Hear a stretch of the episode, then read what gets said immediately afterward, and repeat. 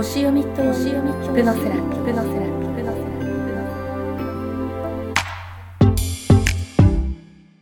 もっと豊かにもっと自分らしく人生の何かを変えていきたい大人のあなたへ。この番組では星読みヒプノセラピストの小川智子が人生に役立つホロスコープとヒプノセラピーについて具体的にお話ししていきます。あなたの人生の一つのきっかけにお役立てください。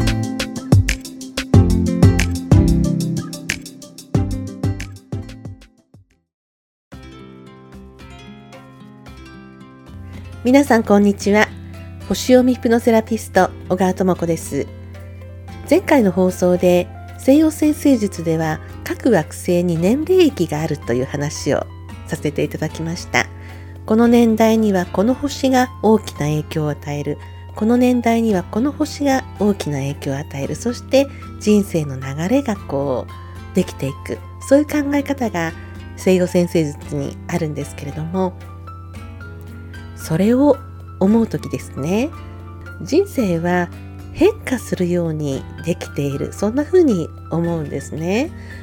ホロスコープというのは自分である程度の人生を魂が人生をの傾向とかそういったことを設定して生まれてきてることを表してる形としてシンボルとして表しているものだっていう魂のブループリントですよっていう考え方がありますけれどももう本当私はまさにその通りだという確信が自分のホロスコープを見て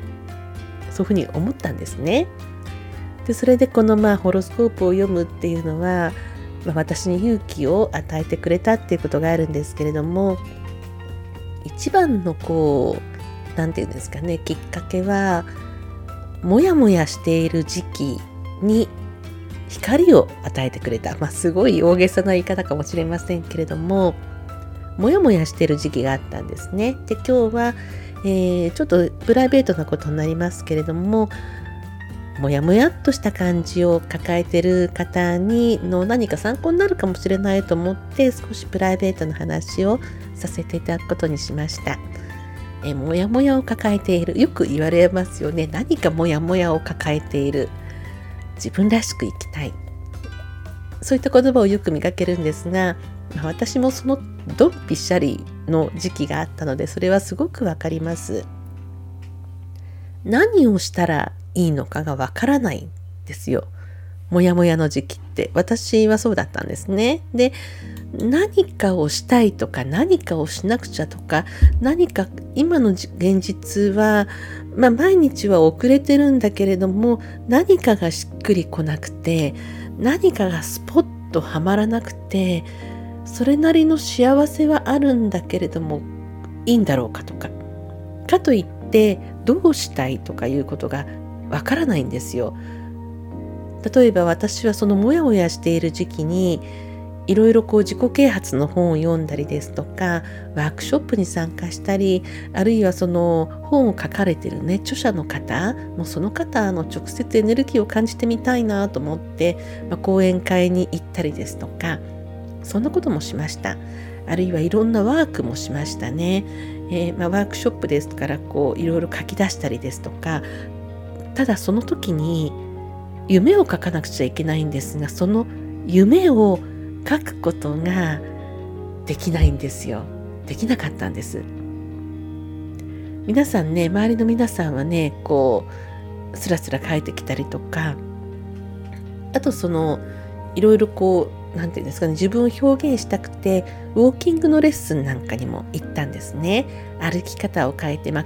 歩き方を変えれば健康にもとてもいいんですけれども何かこう自分の突破口になるようなものが多分その当時は欲しかったと思うんですね。ですからいろんなことをしました。でウォーキングのレッスンに、えー、まあ、全何回とかで6回とか10回とか通ったりしていろんな歩き方とかを習ったんですけれどもその時にも最初のこうグループワークというか簡単なディスカッションが最初にありましてで来週までにこうノートを渡されて、えー、来週までの宿題でこんな未来を3年後のあなたはどうなってたいか考えてきてでそれを書いてきてください。それを発表しても発表しなくてもいいですがそれを書いてきてください。っていうのがあるんですけれどもそもそもそこが書けないんですよ。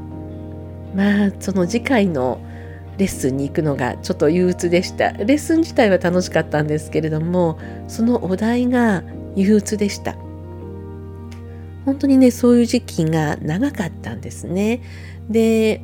まあ、人生がねどんどんどんどん変わっていったのは、まあ、42歳の時が一番大きなきっかけだったのかないくあのいくつかきっかけがあるんですね。え33歳、まあ、30歳から33歳ぐらいの時の変化でその次が、えー、42歳の時の変化でその42歳の時の変化はちょうど少し子どもたちが大きくなってきてでそれまで10年ぐらいこうずっと家庭にいたんですけれども、まあ、外にね働きに行くことになったんですね。でまああのパートだったんですけれどもただそこで働くことで、まあ、自分もこう外に出て心が満たされたっていうのもありますしいろいろ家計も助かったっていうのがあって自分としてはすごくいい選択だと思ったんですけれども夫が非常にその当時の夫がね非常にその外で働くことについて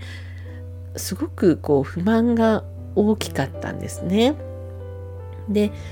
あのまあ、それがきっかけで外で働き始めて、えー、いろんないいことがあるはずだったんですけれどもそれがきっかけで結局別れることにまで発展してしまったんですね。じゃあ仕事を辞めればよかったのかとかいろいろあるかと思うんですがまあいろんな事情があってその仕事を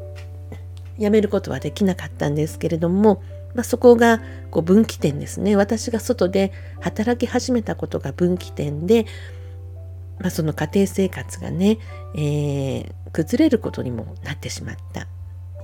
でその入った会社はベンチャーの会社だったんですけれどもまあオーガニックの野菜を扱う仕事をしていました。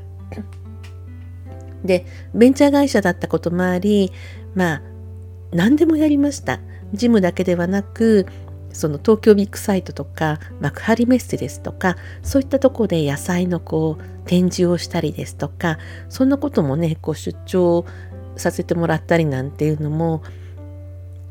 初めての経験だったんですけれどもさせてもらったりその出店の企画をしたりですとか準備をしたりですとか打ち合わせをしたりそんなことも初めてさせてもらって、まあ、私一生懸命仕事はしたんですが、まあ、ちょっとそこもねあの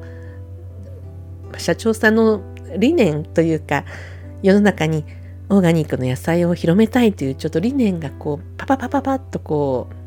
う先走ってしまったと今にしては思うんですけれどもまた中かなくなってしまって、まあ、その会社はま終了したということになったんですね。ですからその家庭生活も壊れて働いていた会社も打ち込んでいた仕事もなくなってしまった。まあ、ほぼ同時期に来たんですね。で、その後でこう仲間たちと似たような仕事を始めたんですけれども、まあ、なかなかね、新しい仕事を立ち上げるっていうのは難しくて、で、それも、まあ、1年ぐらいで解散ということになって、で、それだけではなくて、その時にその新しい仕事を何人かで立ち上げた時の、いろいろちょっとこう、トラブルというか、いろんな誤解というか、いろんなことがあって、裁判にもなってしまったんですね。もうこれも生まれて初めてですよね。弁護士さんに相談したりとか、いろんな時期があって、で弁護士さんに頼んだり裁判関係というのはもう2年3年があっという間に経ってしまうんですよね。私はもうそれまでわからなかったんですけれども解決するまでに3年かかったので非常にねあのこう心理的なプレッシャーも強かったしでその頃はもうちょっと家族と別れて暮らさなくてはいけなかったのでまあ一人暮らしをしている中でまああのちょっと子どもたちのね心のケアなんかもしなくちゃと思って、えー、なんとか子どもたちと良好な関係を保ちつつ、まあ、新しい仕事も探しつつ裁判も抱えつつというねもうごちゃごちゃの時期があったんですね。でもなぜかエネルギーだけはあったのでなんででしょうねなぜかエネルギーだけはあったので何かこう自分にしっくりくる生き方をしたかったんです。でもかなりごちゃごちゃになっていたのでその状態で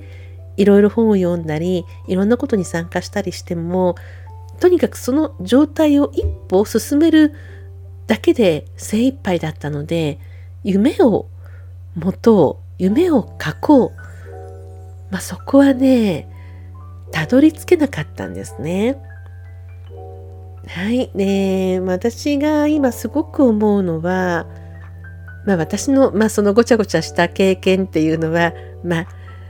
皆さんにはね、そんな起こりえないような ことだと思うんですよ。普段の生活の中でね。なんだけれども、その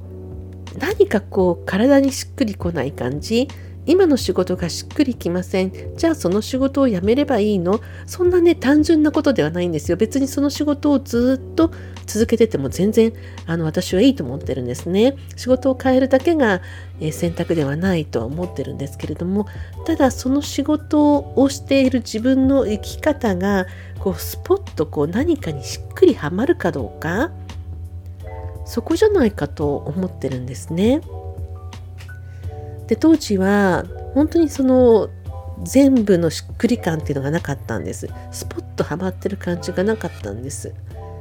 なのでなんかこう23年やっぱりかかりましたかね。そこを抜け出すのに。本当にいろんなことをしてみました。自分の心の栄養になることもしたし心のデトックスになることもしたしいろんなことをしました。ですからもし今これを聞いてくださっている方がなんかこうチューブラリン感がある。例えば迷っていてモヤモヤしてるって方もいらっしゃるかもしれないですし外から見たら何が不満なんだろうって思われるような本当にこう世間一般的に幸せの状態に見えるんだけれども何か心の収まりがつかない。あでもそんなあのわがまま言っちゃいけないって心を押し込めているようなモヤモヤもあるかもしれないですし、まあ、いろんなモヤモヤがあるとは思うんですがどういう状況でも自分の心にしっくりと魂がこう何かピタッときて生きてる感じがないと辛いと思うんですね。確かに人生にはそういう時期があるんですがそれはね大きく変化する前だとは思うんですけれどもその時期は辛いと思うしもしそういう気持ちを抱えてる方がいたら、ま、私はすごくわかりますね。まあ、ちょっと長くなってきたので今日はこんな感じにしたいと思うんですけれどもまあ、私が今その西洋先生術とヒプノセラピーをしてるっていうのは私の突破口がそこだった。もうそこに尽きるんですね。今すごくこの2つは私の中で大切なことだし大好きなこと。特に西洋先生術なんてもう沼って言われてる世界ですからね。もう世界中のあの星を読む人たちがこう深く入り込んでいろんなこう本もありいろんな考え方もありいろんな読み方もあるんですが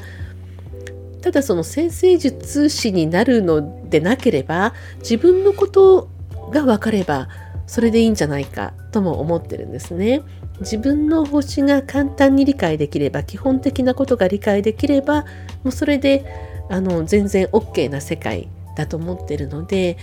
だからこう多くの方が基礎知識みたいのがあると人生がすごく生きやすくなるって私はすごく確信を持ってますし、まあ、そういったことをねあのどんどんサービスを作っていきたいなと思ってるんですね。まああの何て言うんですかね一方的にこう読んでもらうのではなく一つ一つ自分の星を体感していくことがすごくねあのハートに響く作業になるんですよ。ですから今そんなことをしていきたいなと思ってあの大きな